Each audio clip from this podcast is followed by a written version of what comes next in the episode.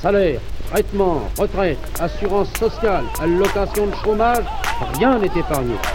Mais vous défendez le capitalisme et c'est fini, madame. Le capitalisme, regardez ce que ça produit, le capitalisme aujourd'hui.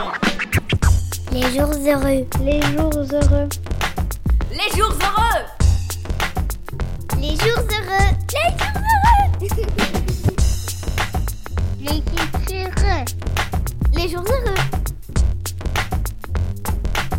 Les jours heureux.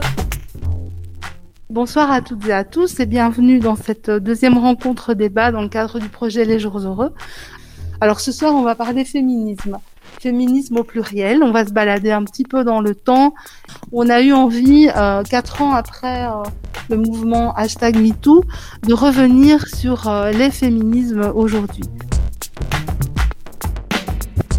Alors pour en débattre euh, ce soir, on accueille trois intervenantes. Fatima Zora, qui est euh, initiatrice euh, du collectif Imaziren. Tu es aussi réalisatrice. Tu as réalisé euh, un documentaire qui s'appelle Ma grand-mère n'est pas féministe. En plateau aussi, on accueille euh, ce soir Noémie Emmanuel. Tu représentes l'ASBL Angela D qui a été initiée en 2017. Alors c'est un acronyme, mais c'est évidemment une référence à Angela Davis, qui signifie association novatrice pour gérer ensemble le logement et agir durablement. On a avec nous ce soir aussi Nouria Wali. Bonsoir Nouria Wali, que je suis très heureuse euh, d'accueillir.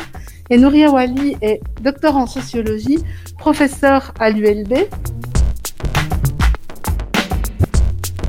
Les jours heureux. Les jours heureux. Pour commencer, j'aimerais euh, poser une toute première question sur la naissance de, de votre engagement. Et je voudrais commencer par laisser la parole à Fatima Zora pour revenir sur un fait qui n'est probablement pas à l'origine de ton engagement, mais qui a peut-être été le point de départ d'une prise de conscience ou d'un séisme dans ton engagement. Tu as euh, initié avec euh, le Centre Librex, Point Culture Bruxelles, la Maison du Livre, un atelier en non-mixité qui, au départ, était adressé à des femmes cuir racisées.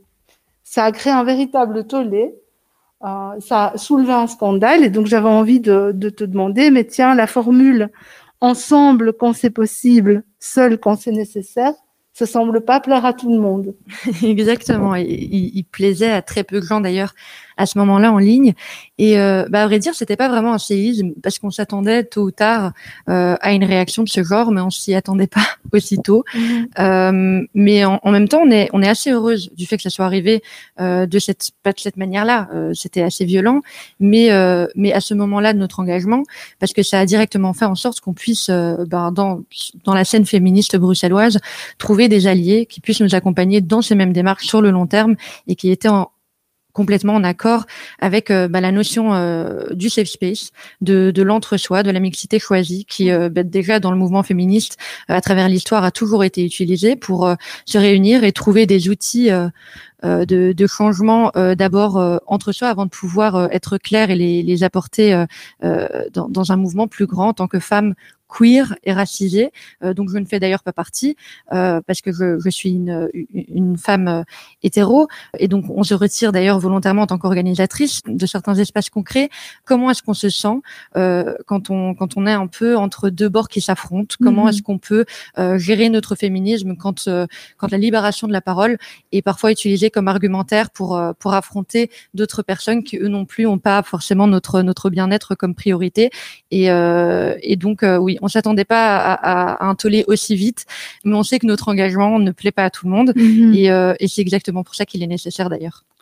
Alors, je pose la même question à Noémie, à la fois à travers euh, l'existence de ce collectif Angela D. Qu'est-ce qui t'a donné toi envie de rejoindre ce collectif? Et qu'est-ce qui a finalement mûri dans la tête de certaines pour en arriver à la question de se dire mais tiens finalement la question de la place des femmes dans la société passe aussi par la structuration de l'urbanisme et de l'espace public. Pour ce qui est d'Angela Day, ça a commencé, les réflexions ont commencé autour de 2016.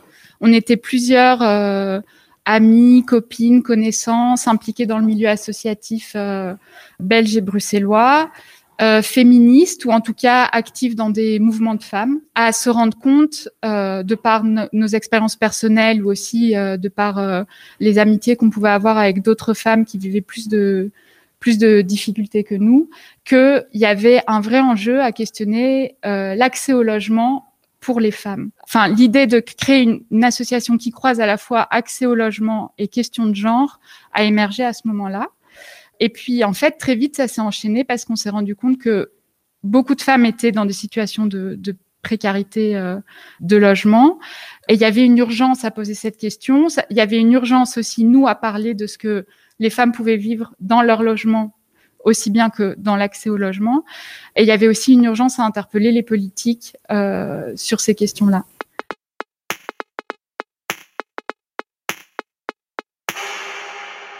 Nouria, tu peux peut-être nous en dire un peu plus de ta longue expérience finalement, des divergences, voire des oppositions dans les mouvements euh, dits féministes, qui se revendiquent féministes.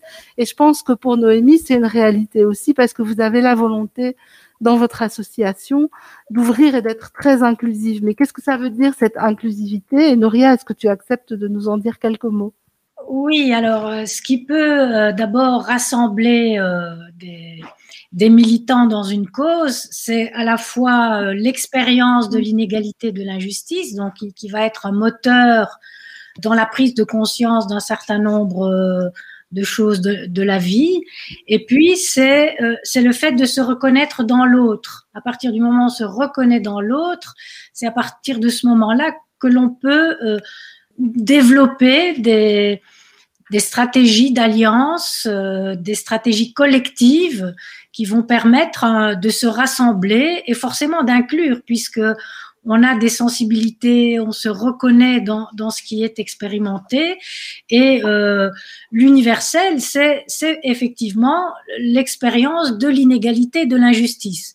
Le reste, euh, ce sont des expériences euh, particulières, mais qui ne sont pas nécessairement reconnues euh, par, par les personnes qui, euh, qui militent et qui essayent, au contraire, quand les personnes sont différentes, et eh bien de de les formater dans leur mode euh, d'action, dans leur mode d'émancipation, sans nécessairement être à l'écoute de ce que ces femmes ou ces hommes peuvent dire, peuvent penser, peuvent relater de leur expérience. Donc la condition de l'inclusivité, c'est véritablement cette possibilité de se reconnaître dans cette expérience qui est une expérience, à mon sens, des expériences universelles, c'est-à-dire l'expérience de l'inégalité, de l'injustice.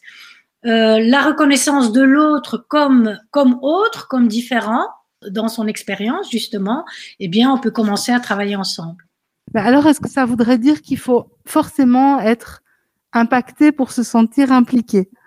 Non, le fait de, de connaître l'expérience, euh, ça change quand même beaucoup les choses et ça, euh, disons, facilite la, la, la compréhension, je dirais même l'ancrage de l'expérience. On peut comprendre intellectuellement des situations, mais à partir du moment où on les, on les a vécues dans sa chair, eh bien, ça, si vous voulez, ça donne un niveau de compréhension qui est supplémentaire qui va donc au-delà de, de la compréhension intellectuelle, si vous oui. voulez. Et donc l'expérience concrète, et je l'ai expérimenté dans des tas de recherches, euh, d'enquêtes que j'ai réalisées, notamment sur la question du racisme. Les femmes, euh, à, à, chaque fois, euh, disent qu'à un certain moment, ce qui les a, ce qui leur a permis de comprendre et ce qui les a leur a permis de s'engager dans l'action, c'est véritablement leur propre expérience en miroir de l'expérience de l'autre. Donc mmh. l'autre n'a pas besoin d'expliquer parce que du fait de mon expérience concrète, eh bien je comprends ce que l'autre ressent. Et donc ça c'est si vous voulez c'est un élément supplémentaire, il faut pas nécessairement l'avoir vécu, on peut le comprendre aussi intellectuellement, mais c'est un élément supplémentaire dans la compréhension d'un phénomène.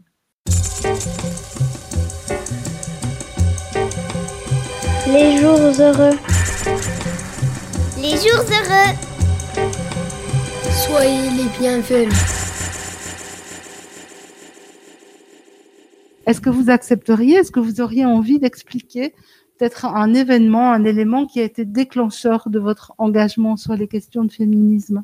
Eh bien, si on, veut parler vraiment de choses personnelles, euh, dans, dans, certaines choses qui ont été dites euh, par, par Nouria, je, je, reconnais un discours qui, euh, qui fait partie du film I May Destroy You de la réalisatrice Michaela Coelho, qui fait un travail monstre en, dans, dans, le monde cinématographique sur la question des droits des femmes, où la protagoniste dit je, je savais que j'étais femme, mais je m'en suis vraiment rendu compte seulement quand j'ai été violée parce qu'avant ça, j'étais trop occupée à être noire et à être pauvre.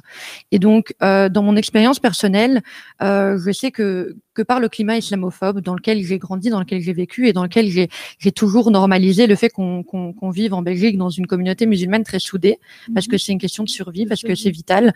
J'ai compris que qu'on devait être plus prudente que la norme euh, quand on parlait de droits des femmes, parce que forcément c'est quelque chose, comme j'ai dit tout à l'heure, euh, qui est instrumentalisé par deux bords qui s'affrontent. Quand euh, l'extrême droite utilise euh, bah, bah, le récit d'une dame qui dit j'ai été agressée sexuellement au sein de ma communauté euh, dans ce cas-là religieux, qu'elle soit ethnique d'ailleurs aussi en tant que femme d'origine marocaine, sont pas les personnes qui sont là pour défendre les, droits de ces femmes, mais ça les arrange. Ce sont des récits qui arrangent leur, leur agenda politique.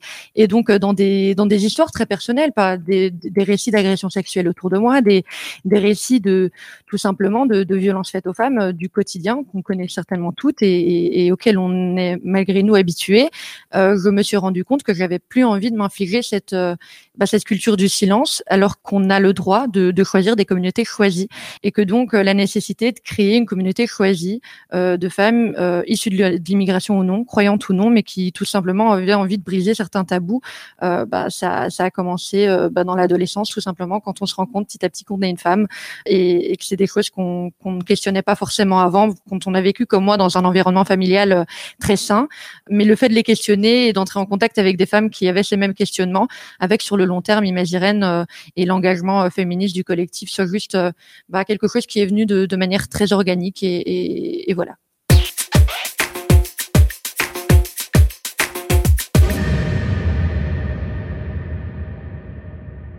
Moi, il n'y a pas vraiment d'éléments déclencheurs si euh, je réfléchis à mon parcours. Il y a des expériences, il y, a, il y a des choses qui sont passées dans l'enfance, mais on n'arrive pas encore à trouver des mots, du vocabulaire et un langage pour en parler, pour comprendre aussi euh, ce qui était ce qui était en jeu là-dedans. Euh, disons que c'est plus euh, en arrivant à, l'université, en parlant avec euh, d'autres femmes, d'autres filles, de en rencontrant d'autres personnes qui ont vécu la même chose et aussi en lisant des livres, des fanzines, en regardant des choses sur internet. Ça a vraiment été une éducation politique au sens où il y avait d'autres femmes avant moi qui avaient analysé, qui avaient mis des mots euh, pour expliquer euh, certaines choses. Et en fait, elle nous avait donné des outils et du vocabulaire pour euh, en parler entre nous et se rendre compte que en tant que femme, on avait des choses, des choses en commun.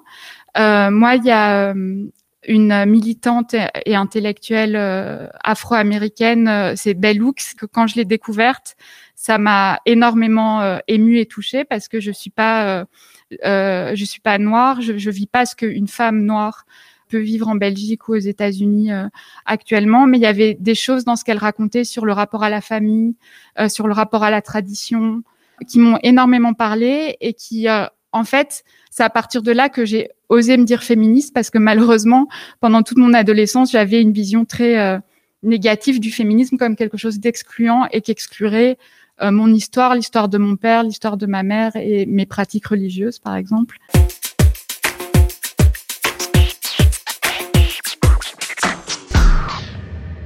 Je me tourne de nouveau vers Nouria parce que ce qui a été relevé ici, à la fois par euh, Noémie et avec Fatima Zora, rejoint le cœur de l'article que vous avez publié en 2015 où justement vous analysez ces rapports entre les féministes euh, mainstream, on va dire, et puis les mouvements de femmes qui revendiquent une place et une reconnaissance au sein de ces combats-là, mais qui sont exclus par d'autres majoritaires au nom de leurs appartenances réelles ou supposées, à une culture, euh, à une pratique religieuse. Oui, en fait, ce que j'essaie de décrire dans, dans, cet article, c'est qu'il y a un certain nombre de, de femmes euh, d'origine étrangère, de femmes noires, euh, qui sont qui sont des féministes, hein, qui se sont engagées dans la lutte féministe et qui se sont engagées notamment avec le mouvement, ce qu'on appelle le mouvement féministe reconnus ou dominants donc dans, des organisations notamment à Bruxelles, des organisations de femmes à Bruxelles, et qui ont eu beaucoup de mal, si vous voulez, à, trouver leur place dans ce mouvement parce que euh, soit il y avait un rapport maternaliste euh, à leur égard, soit il y avait euh, toujours un doute sur leur féminisme, le fait d'être maghrébine, par exemple. Euh, est-ce que c'est le même féminisme tel qu'on le prône dans l'organisation. Et donc, en permanence, si vous voulez, il y avait une question véritablement de légitimité de ces femmes dans la lutte, dans la lutte pour pour l'égalité des droits j'ai retrouvé exactement la même chose auprès d'hommes et de femmes qui militent dans les organisations syndicales. Lorsqu'on est noir, lorsqu'on est d'origine euh, maghrébine, lorsqu'on est d'origine euh, africaine subsaharienne, peu importe la nationalité, eh bien, euh, il y a toujours un doute sur le fait que vous militez pour l'égalité des droits, alors qu'on vous renvoie toujours à votre communauté, on vous renvoie toujours à votre prétendue euh, religion, etc., euh, etc. Donc, fondamentalement, c'est ça la difficulté, c'est l'idée que euh, finalement il y aurait une seule manière d'être féministe, que les féminismes, les autres féminismes, qui, qui, qui forcément reposent sur des expériences spécifiques, eh bien, n'auraient pas la même place, ne seraient pas aussi légitimes que les autres, que le féminisme dominant, si vous voulez. Ce qui est posé comme question dans cet article-là, c'est euh, quelle est la place de l'autre? Est-ce qu'il y a une seule manière d'être féministe, de s'émanciper? Et euh, lorsqu'on est féministe, euh, est-ce que l'on ne doit pas euh, soi-même, comme féministe, s'interroger sur les rapports de pouvoir qui existent aussi dans les organisations féministes? Et toute organisation, je dirais, hein, qui, qui lutte contre les inégalités pour la justice sociale, doit non seulement dénoncer et lutter contre les rapports de pouvoir qui sont faits à l'égard de ces catégories de la population, mais également interroger les rapports de pouvoir qui peuvent se reproduire au sein de ces organisations. Les organisations antiracistes dans les rapports de genre ou les organisations féministes dans le rapport euh, de race, de classe, etc. Donc la question du pouvoir, pour moi, elle est euh, et de la domination est une question centrale de tous les mouvements sociaux et je pense qu'il est fondamental d'y réfléchir en permanence, de se poser en permanence les questions. Personne n'est parfait. On commet des erreurs, on ne pense pas à des choses. C'est pas ça la question. La question, c'est d'être en capacité de s'interroger et d'être en capacité aussi d'en discuter, ce qui n'est pas toujours le cas. Votre euh, entre guillemets formation féministe spécifique et ce combat supplémentaire que vous avez dû mener, vous l'avez construit comment? Comment est-ce que vous avez nourri cet engagement-là dans un paysage féministe qui est largement occupé par une vision dominante? Comme l'a rappelé euh, Nouria et très justement, euh, des, des, subcatégories, je vais les appeler comme ça, du, du mouvement féministe, en tout cas des, des féminismes parmi ce féminisme qui euh, qui doit faire face à un maternalisme dingue euh, dans dans le mouvement euh, féministe mainstream qu'on a pu vivre plusieurs fois ici à Bruxelles d'ailleurs où on, on, fait face à des personnes comme Noémie l'a d'ailleurs aussi rappelé qui estiment que le religieux ne puisse pas aller de pair avec un féminisme sain. Moi quand j'ai commencé à vraiment porter un intérêt pour pour la lutte féministe et en même temps je questionnais aussi la raison pour laquelle toutes les féministes ou tous les discours féministes que j'avais entendus jusque-là estimaient impossible de porter un foulard, par exemple, et euh, d'estimer que ça puisse quand même être un, symbole de libération, j'ai simplement été relire l'histoire, autant féministe que religieuse, et j'y ai vraiment trouvé euh, bah, les réponses que, que, que, je ne trouvais nulle part d'autre, entre autres sur les premiers mouvements libérateurs au sein de la communauté musulmane. Dès le XVIe siècle, d'ailleurs, on avait des, des luttes des droits des femmes qui font partie de notre histoire religieuse, euh, mais qui, pour deux raisons, ne sont pas relayées. D'une part, ici en Occident, on ne les connaît pas parce qu'on a une histoire coloniale en, en Afrique du Nord et au Moyen-Orient qui est assez lourde, et donc il y a une méconnaissance de cette histoire ici, mais en même temps, ça n'arrangerait pas l'élite masculine au sein de la communauté même de faire connaître cette histoire et d'aider à l'émancipation des femmes au sein de la communauté. Et donc, je me suis simplement rendu compte que les éléments de, réponse que, que j'avais l'impression de pouvoir trouver seulement au sein du mouvement féministe occidental tel que je le connaissais, côtoyais, parce que c'est tout ce qui existait autour de moi, euh, en fait, ces choses faisaient aussi partie de mon histoire et je, je trouvais ces réponses d'ailleurs dans les récits de des femmes de ma famille qui ne se disent même pas féministes d'ailleurs, et c'est le clin d'œil dans, ce documentaire qui s'appelle Ma grand-mère n'est pas féministe.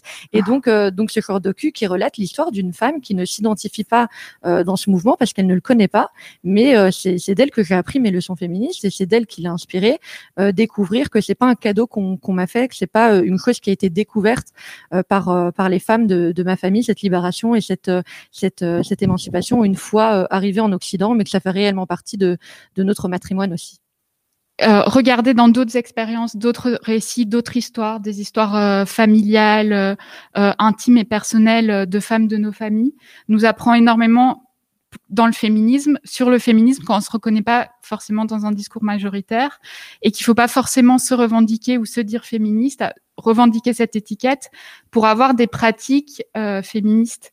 C'est l'actrice Delphine Seyrig qui disait quand on est une femme, on est forcément féministe je vais un peu la paraphraser, mais j'ai l'impression que ce qu'elle expliquait, c'était que quand on, vit dans un système inégalitaire qui veut nous voir amoindris, lutter au quotidien et vivre au quotidien, c'est déjà, c'est déjà en tant que femme une lutte féministe et en tant que euh, personne racisée une lutte antiraciste. Lesbelle Angela D, c'est une porte d'entrée très spécifique, celle du logement, celle de l'urbanisme. Qu'est-ce qui a déclenché finalement ce, ce, ce choix de de s'atteler à cet aspect-là de la vie des femmes en fait, nous, dès le départ, on s'est, dit mouvement féministe, antiraciste, anticapitaliste. Déjà parce que parmi nous, il y avait des femmes qui étaient concernées par euh, les discriminations euh, euh, raciales et les discriminations de classe, plus que, plus que moi aujourd'hui, qui suis universitaire et qui vient prendre la parole. Donc déjà, un lien avec ce que Nouria a dit sur l'importance aussi au sein d'un mouvement féministe de questionner nos légitimités, questionner la prise de parole, questionner les rapports de pouvoir qui y a entre nous. Ça, c'est quelque chose auquel on s'est attelé. On a essayé de s'atteler certainement à défaut depuis le début. C'est tout l'enjeu et entre guillemets la facilité de travailler sur un sujet aussi concret que l'accès au logement c'est que ça nous permet de voir qu'on est toutes en tant que femmes concernées de près ou de loin par des difficultés d'accès au logement. Quand je parle d'accessibilité au logement, c'est aussi bien l'accès, euh, enfin ou non accès parce qu'on n'a pas les moyens de se payer un logement, parce qu'on subit des discriminations sexistes, parce qu'on subit des discriminations racistes, euh, mais c'est aussi la question de au sein du logement, les violences qu'on peut subir, euh, le partage inégalitaire des tâches.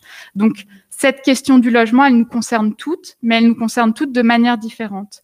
Et c'est là où euh, l'outil ou l'approche de l'intersectionnalité nous est d'un grand recours, parce que l'idée, c'est de se servir de, de, de, ce, de ce savoir-là et de cette euh, analyse-là des, des, multiples rapports sociaux qui, qui peuvent s'imbriquer et euh, se renforcer les uns les autres pour comprendre euh, les parcours de chacune et les difficultés que chacune peuvent subir dans leur accès au logement comprendre les parcours individuels des femmes qui font partie d'Angela Day, comprendre comment le sexisme, euh, le racisme, euh, les rapports de classe les impactent au quotidien et bloquent leur accès à un droit fondamental qui est le logement, mais aussi comprendre les trajectoires individuelles, mais sortir de cette lecture individuelle pour en faire un discours collectif et faire de la question du droit au logement, de l'accès au logement et de l'accès au logement pour les femmes euh, un enjeu collectif euh, qui questionne euh, les politiques, les politiques publiques, etc., etc., mais qui nous questionne nous aussi dans euh, notre place dans un système euh, raciste, sexiste et classiste.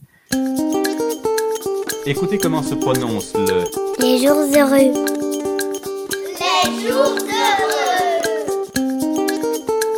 Ça mobilise, tu continues à penser.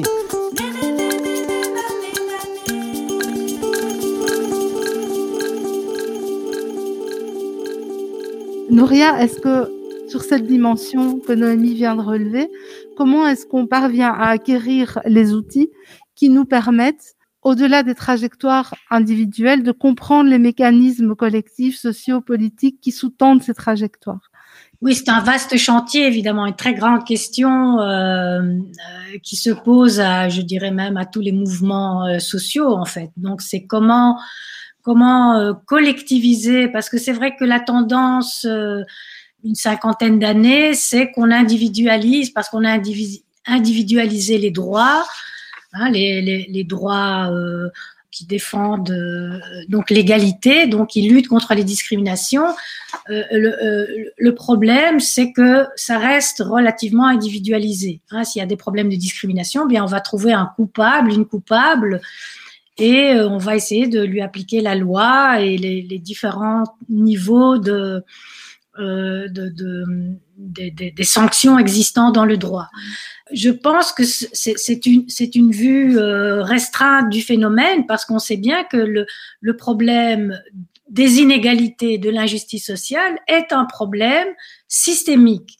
C'est-à-dire qu'il touche l'ensemble de la société, l'ensemble des institutions de la société, l'ensemble des individus et des collectifs. Donc, comme le disait bien Noémie, l'objectif, c'est justement de euh, revenir à cette euh, dimension collective pour voir dans quelle mesure, justement, une société est imprégnée à la fois par le sexisme, le racisme, l'agisme, l'homophobie, etc. Donc c'est quelque chose qui touche l'ensemble de la société.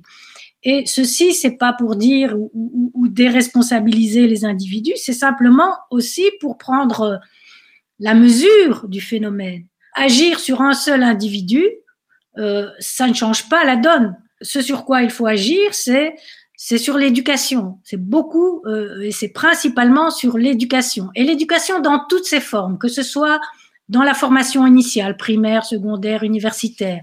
C'est les médias. Euh, c'est aussi tout le mouvement associatif qui passe un temps assez important avec les populations, les populations vulnérables, les populations qui sont, qui connaissent des difficultés, notamment sociales, économiques, etc et qui peuvent utiliser des pédagogies. Hein, bah, la pédagogie de Paolo Frère, par exemple, qui est très connue, c'est une pédagogie qui repose donc sur des populations notamment analphabètes, hein, qu'on essaie d'alphabétiser, mais cette alphabétisation va servir, si vous voulez, ça va être un outil, un instrument pour conscientiser politiquement ces populations de manière à ce qu'elles deviennent autonomes. On leur permet par ce, par ce moyen, par, ce, par ces outils, hein, de, de, de, de, pouvoir euh, devenir autonome et pas euh, individualiste, c'est-à-dire autonome euh, par le collectif. Hein, en faisant un travail avec le collectif. Donc le collectif, cette dynamique entre l'individuel et le collectif, elle est fondamentale. Rien ne se fait sans le collectif. Mais bien sûr, il y a il y a tout ce travail aussi de reconnaissance, hein, en particulier dans nos sociétés actuelles, hein, où, la reconnaissance euh, des personnes, de ce qu'elles sont, de leur identité est importante, mais ce n'est qu'une dimension. Il faut immédiatement, si vous voulez, la relier avec le collectif, hein, et donc se reconnaître aux autres dans, des luttes qui sont des luttes importantes euh, pour l'égalité, pour la justice sociale. Et c'est, dans ce sens-là, justement, qu'on crée, qu'on arrive à créer un mouvement pour cette égalité. Le travail que fait Imel est vraiment sur le terrain. Donc, euh, mhm. euh, autant on est, euh, on est majoritairement encore étudiante et donc on est présente dans le monde académique. Le travail qu'on fait est absolument pas académique, on n'est pas théoricienne, mhm. mais on a ici et là été contacté et on est d'ailleurs en collaboration avec certains chercheurs et certaines chercheuses en train de faire ce travail-là en fait, à, petite échelle, avec le peu de moyens qu'on a, autant financiers, mais aussi en termes d'énergie et de temps qu'on a à disposition pour pour faire tourner euh, euh, ce collectif, on essaye vraiment d'investir un maximum de temps sur le terrain et de pas s'avancer dans l'institutionnel, simplement parce qu'on n'a pas encore les outils pour le faire. ça pourrait être un but euh, sur le long terme, mais quand on se revendique aussi comme étant un collectif féministe décolonial, ça fait partie de notre travail de reconnaître aussi qu'on veut pas entrer dans des mécanismes qui ne serviraient pas directement nos activités et les, les personnes qu'on essaye d'aider dans l'immédiat. Et là-dedans, on est très pragmatique il y a, y a, aussi une vision aussi qui est qui est inspirée de, de notre MSGRité, le fait qu'on soit des femmes issues de, de, peuples autochtones en Afrique du Nord en tant que femmes MSGIR, euh, non berbères d'ailleurs, je note, le mot berbère est, est péjoratif et j'aime le rappeler. Mais donc euh, en tant que femme MSGIR, de se dire, euh, on n'a pas accès aujourd'hui à la sagesse des personnes euh, donc euh, bah, issues des mêmes communautés. On n'a pas accès à tout ça. Euh, ce sont des archives qui ont été effacées justement par une présence du monde académique en Afrique du Nord qui a été imposée en tant coloniale. Et donc on ne voudrait pas s'inscrire dans des mécanismes qu'aujourd'hui on dénonce. Mais en même temps, on reconnaît que si on veut avoir un impact, et, ça, euh, Nouriel l'a très bien rappelé, institutionnel, on va, on va devoir le faire sur le long terme, et c'est quelque chose qui arrive petit à petit.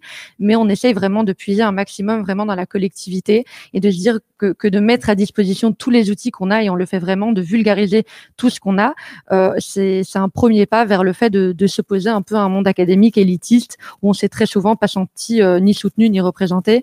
Mais qui sait, dans les années à venir, ce sera peut-être un travail que qu'Imagirène fera, euh, fera plus intensivement. Et donc, c'est la réappropriation pour les premiers concernés d'un patrimoine et d'un matrimoine qui vous appartient et qui doit vous revenir pour circuler aussi Exactement, et, on le fait dans, dans, la vie de tous les jours parce que c'est très vague. Hein. Quand on dit un, collectif féministe décolonial, c'est quoi Quand au final on poste nos contenus avec un iPhone sur Internet, mais euh, ça, ça va même dans le mode de fonctionnement et, et, dans la manière dont on est assis autour de la table quand on prend des décisions. Ça s'immisce dans toute dans tout le fonctionnement du collectif. Il y a d'ailleurs les notions de collectivité euh, quand, on les reconnaît dans nos propres familles. D'ailleurs, c'est un exemple qu'on aime bien utiliser. C'est euh, une famille en deuil en Afrique du Nord, ou en tout cas dans la culture maghrébine, repose souvent sur euh, ben, la collectivité féminine d'un village. C'est quelque chose de très récurrent, d'ailleurs, qui, qui s'est même exporté jusqu'ici en Occident, où une famille endeuillée ne va pas avoir à réfléchir à quoi que ce soit parce qu'il y a des rituels bien spécifiques qu'on suit et, et où pendant trois jours on nourrit toutes les personnes qui viennent nous visiter et présenter leurs condoléances. Et on se rend compte qu'il y a toutes des, tout un fonctionnement qui se met en place très automatiquement, super organiquement, sans avoir à le questionner. Euh, on n'a jamais vu ça comme quelque chose de féministe. Et puis aujourd'hui, on se rend compte, ben, c'est ça, euh, c'est ça en fait la force ben, de notre culture et de, nos récits qu'on n'a jamais euh, institutionnalisé, qu'on n'a jamais mis sur papier, dont on s'est jamais rendu compte, d'avoir euh, ben, une prise en charge des enfants d'autres familles comme si c'était les nôtres, d'avoir une éducation aussi collective euh, des familles d'un de, de, quartier ou, d'un village. Quand on se rend compte que ces choses peuvent de manière très organique aussi prendre place euh, dans, dans la manière dont notre collectif fonctionne. C'est quelque chose qu'on questionne tous les jours, qui est pas facile, mais euh, mais on y arrive. Et je pense que c'est même un peu opposé au fait d'institutionnaliser nos pratiques. C'est justement de, de ne pas le faire du tout. un message que je voulais faire passer par rapport à Angela Day, c'est que donc on est euh, une association qui travaille au logement pour les femmes par les femmes, mais l'idée de logement quand on parle de logement, on parle de logement au sens large, on parle d'habitat. Donc l'idée, c'est de, de, voir le logement à différentes échelles, l'échelle euh, de la maison, de l'appartement, euh, l'échelle du voisinage, l'échelle du quartier et l'échelle de la ville.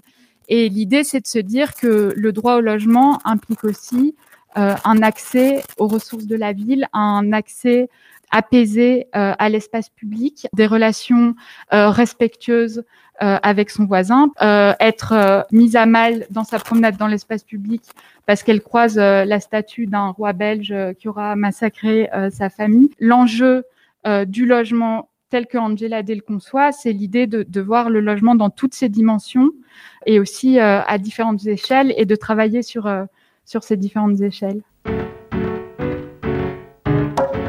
Les jours heureux. Les jours heureux. People's lives would be better. They would feel better about themselves. Les jours heureux. Les jours heureux.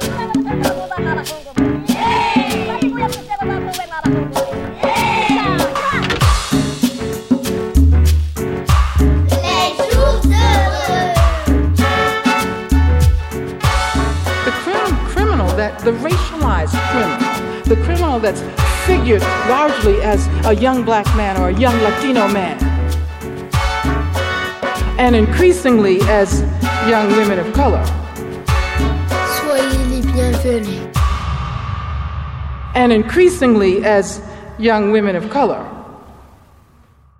plusieurs féministes, euh, notamment les afroféministes, mais également euh, Anna Arendt, euh, disent très clairement que le pluralisme est fondamental, il est nécessaire à la démocratie. Donc le but n'est pas d'être harmonieux, c'est de débattre de débattre pour argumenter, pour, pour faire évoluer la pensée c'est même fondamental à tout mouvement social. Donc euh, l'idée c'est pas de rechercher l'harmonie, c'est pas de rechercher l'adhésion à un point de vue dominant, euh, c'est justement ça qui est combattu maintenant, mais c'est au contraire de faire émerger les points de vue, les points de vue situés pour mieux refléter la complexité de la réalité. Donc, les féministes l'ont bien montré, justement, ce qu'elles ont montré, c'est que euh, notamment dans l'université, les savoirs qui étaient produits sous l'angle prétendu de la neutralité, en fait, n'étaient absolument pas neutres et que le point de vue des femmes, le point de vue euh,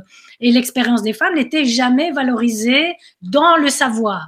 Et donc, euh, ce que les féministes et c'est que, c'est que les, les, les, féministes intersectionnelles euh, disent, c'est que c'est l'inverse. Il faut absolument reconnaître cette diversité parce que c'est ça la réalité du monde. Ces points de vue situés, ce ne sont pas des points de vue subjectifs, c'est pas seulement des points de vue subjectifs à partir de son expérience, c'est aussi un regard différent Hein, sous un angle différent d'une réalité, d'un problème, d'un phénomène qui ne fait qu'enrichir en fait euh, la, la, compréhension du monde que l'on a. Faisons en sorte qu'il y ait plus de pluralité, mais qu'on puisse effectivement gérer cette pluralité.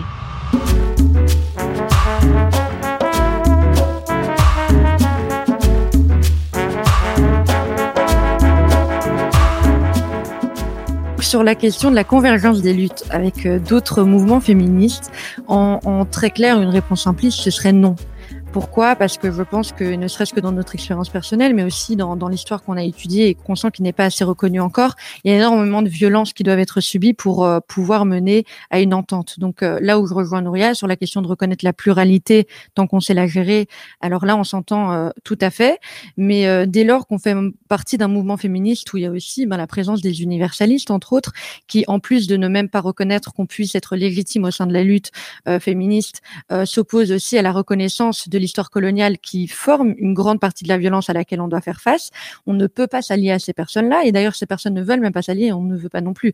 Ce ne sont pas seulement pas nos alliés, ce sont nos ennemis aussi au sein de ce mouvement. Et autant ça peut avoir l'air fort de le dire, les, violences auxquelles on doit faire face et auxquelles ces personnes, euh, elles les souscrivent en faisant partie du monde académique et d'une certaine élite euh, académique en Occident, l'impact qu'ils ont sur nos quotidiens est pas moindre. Au sein d'Imagirène, on a euh, dans la décolonialité qu'on revendique euh, vraiment un accent qu'on met sur euh, euh, bah, l'éducation permanente, sur l'histoire coloniale nord-africaine qui est trop peu reconnue, qui est très peu archivée, qui est nouvelle pour nous. Autant elle ne l'est pas historiquement, elle est nouvelle pour nous. Et donc quand on voit que des mouvements euh, à travers l'histoire n'ont pas seulement aidé, mais ont servi le patriarcat en Afrique du Nord, où des femmes dites féministes ont dévoilé de force des femmes pendant des cérémonies du dévoilement en Afrique du Nord, la convergence à tout prix est absolument pas une éventualité dans la manière dont nous on revendique notre féminisme et notre dignité. Oui, pour moi aussi, bien sûr, la pluralité des, des mouvements féministes. Euh, on a toutes euh, des, des, des, parcours, des revendications différentes, des manières différentes de, de, de, de poser euh, nos revendications, des urgences différentes. Euh, des histoires différentes. Euh, quand des, quand des femmes euh, euh racisées euh, revendiquent le droit à l'avortement ou à la maternité, elles, peuvent, elles le font à partir d'une autre histoire que les femmes blanches en Occident. Donc tout ça, ça se pose différemment. L'enjeu, c'est justement de laisser la place à toutes, de laisser toutes celles qui veulent vivre leur lutte de manière spécifique le faire.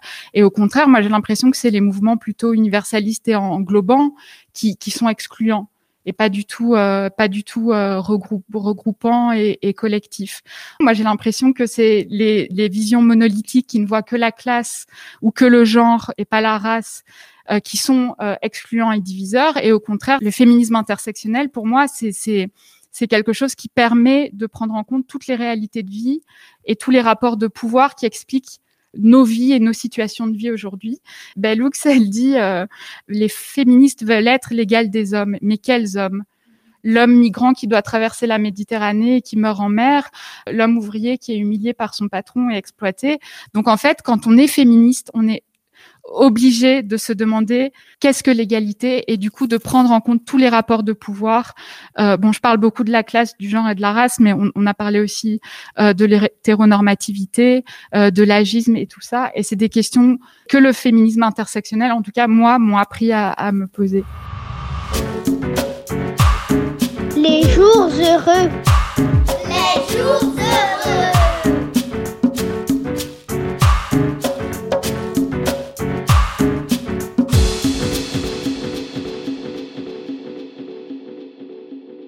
Je rappelle quand même que euh, le, les mouvements progressistes de gauche ont reproché aux féministes, parce qu'elles essayaient de poser la question des rapports sociaux de sexe, de diviser le mouvement social. C'est exactement le même procédé.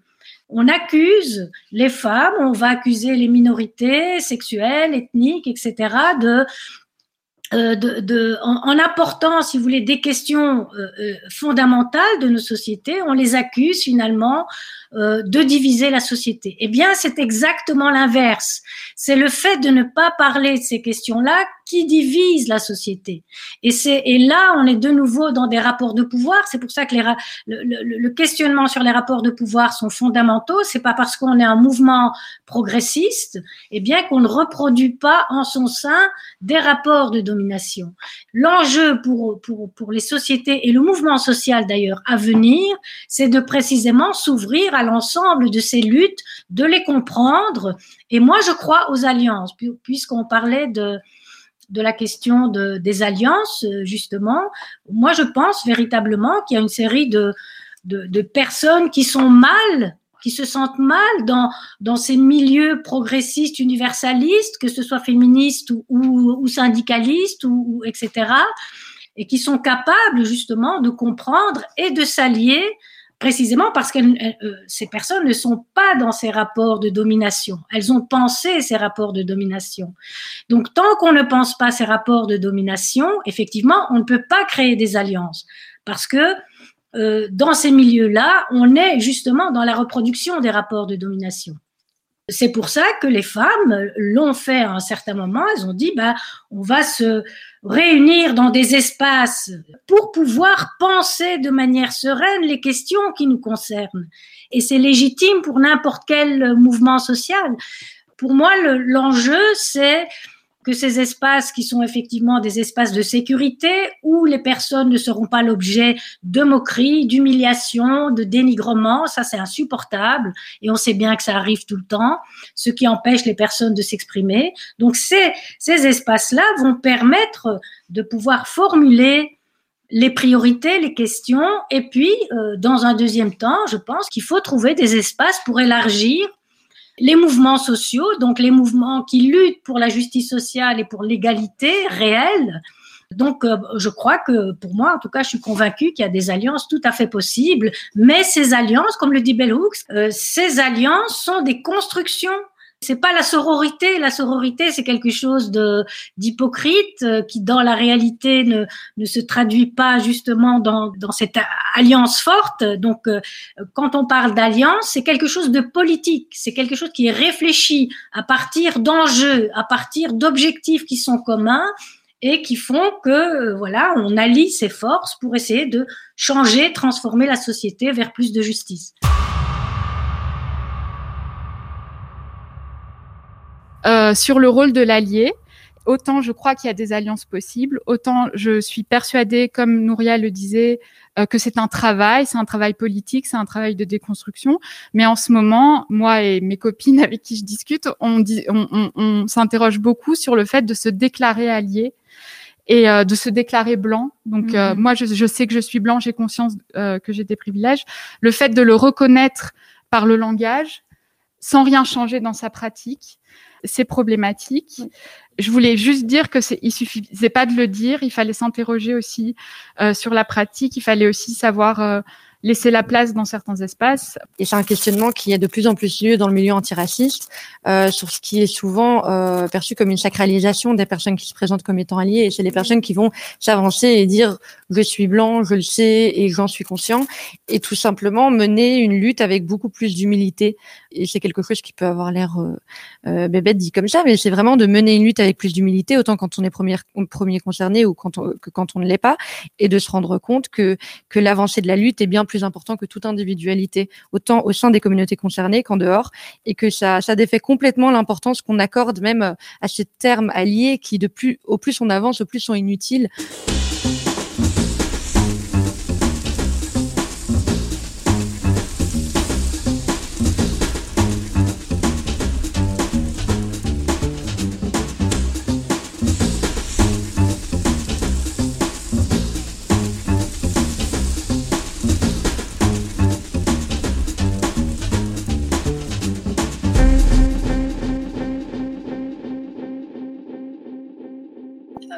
Envie de réagir sur euh, cette, cette, notion d'allié, de blanc, etc., et, et, et l'idée du privilège. Moi, ce qui me fait peur dans, dans ces concepts, c'est que on institue, si vous voulez, un rapport culpabilisant qui ne doit pas exister. C'est-à-dire, le fait de prendre conscience de, de ces privilèges, ça c'est important évidemment, mais c'est pas pour essayer de culpabiliser qui que ce soit. Il y a une méthode qui s'appelle la, marche des privilèges, qui est une méthode d'abord très délicate à, mener et en même temps très intéressante parce qu'elle permet justement aux personnes à la fois de, de regarder leur trajectoire sous l'angle de privilèges qu'on a pu avoir, euh, l'accès à l'école, euh, l'accès à la culture, etc. Mais c'est pas pour culpabiliser les gens, euh, c'est bien. Mais ce que j'ai eu, voilà, hein, quelqu'un d'autre ne l'a pas eu tout ça, c'est pour déconstruire aussi tout ce, ce, ce, fameux concept absolument insupportable de l'égalité des chances. Il n'y a pas de chance. Hein. Là, quand il y a égalité, il n'y a pas de chance. Et quand il y a chance, il n'y a pas égalité. Donc, il faut pas jouer sur ces mots-là. C'est l'égalité ou bien la chance, mais mais c'est pas les deux. L'égalité des chances, ça, ça marche pas. Donc, euh, il faut être prudent sur ces notions-là. Quand on parle de blanc, c'est évidemment un rapport social, c'est-à-dire le fait d'appartenir à un groupe dominant il ne faut pas non plus, si vous voulez, euh, cristalliser, figer hein, ces, ces, ces, notions. Et euh, surtout, euh, c'est comme pour le racisme, éviter de tomber dans des logiques culpabilisantes parce que ça sert à rien. Ça sert absolument à rien et ça ne permet pas à ceux qui appartiennent à des groupes dominants de pouvoir véritablement, si vous voulez, se questionner puisqu'ils sont, ils sont dans la culpabilité. Donc moi, je dis toujours, la culpabilité, vous la gardez chez vous, ça, ne sert à rien et ça ne m'aide pas moi à, changer, à changer la société. Donc, donc, faut être prudent sur ces questions-là pour pouvoir euh, être sur, euh, si vous voulez, la reconnaissance de la réalité des choses. Culpabiliser, bon, je me répète, ça, ça ne sert à rien. Pour moi, c'est là, c'est dans cette capacité à la fois à s'ouvrir à cette pluralité et à, euh, et à penser hein, précisément et de manière systématique ces rapports de pouvoir qui, euh, qui doivent nous interroger en permanence, tout citoyen d'ailleurs, toute citoyenne, euh, parce que euh, ce sont les rapports de pouvoir hein, précisément qui, euh, qui empêchent les transformations de la société parce que on est alors du coup dans la reproduction de l'ordre social qui va euh, à l'encontre justement de, de l'émergence à la fois de ces groupes sociaux, de ces questions sociales qui sont posées par les groupes différents et, par l'émergence d'une société qui, euh, quand on l'observe à l'œil nu, euh, qui est d'une diversité, d'une richesse absolument extraordinaire.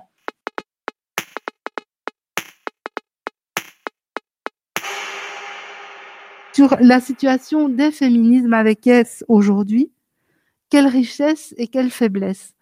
Je pense que la force euh, du féminisme aujourd'hui, c'est d'être des féminismes, de se faire entendre, de parler de soi, qu'il y ait une multiplicité de femmes qui parlent en tant que femmes, en tant que féministes, euh, des femmes euh, racisées, des femmes, valides, des femmes en situation de handicap, euh, que chacune des petites filles qui composent nos, nos sociétés puissent se reconnaître, se reconnaître dans ce discours et capter des outils qui puissent euh, leur faire parler d'elles et leur faire parler avec d'autres femmes.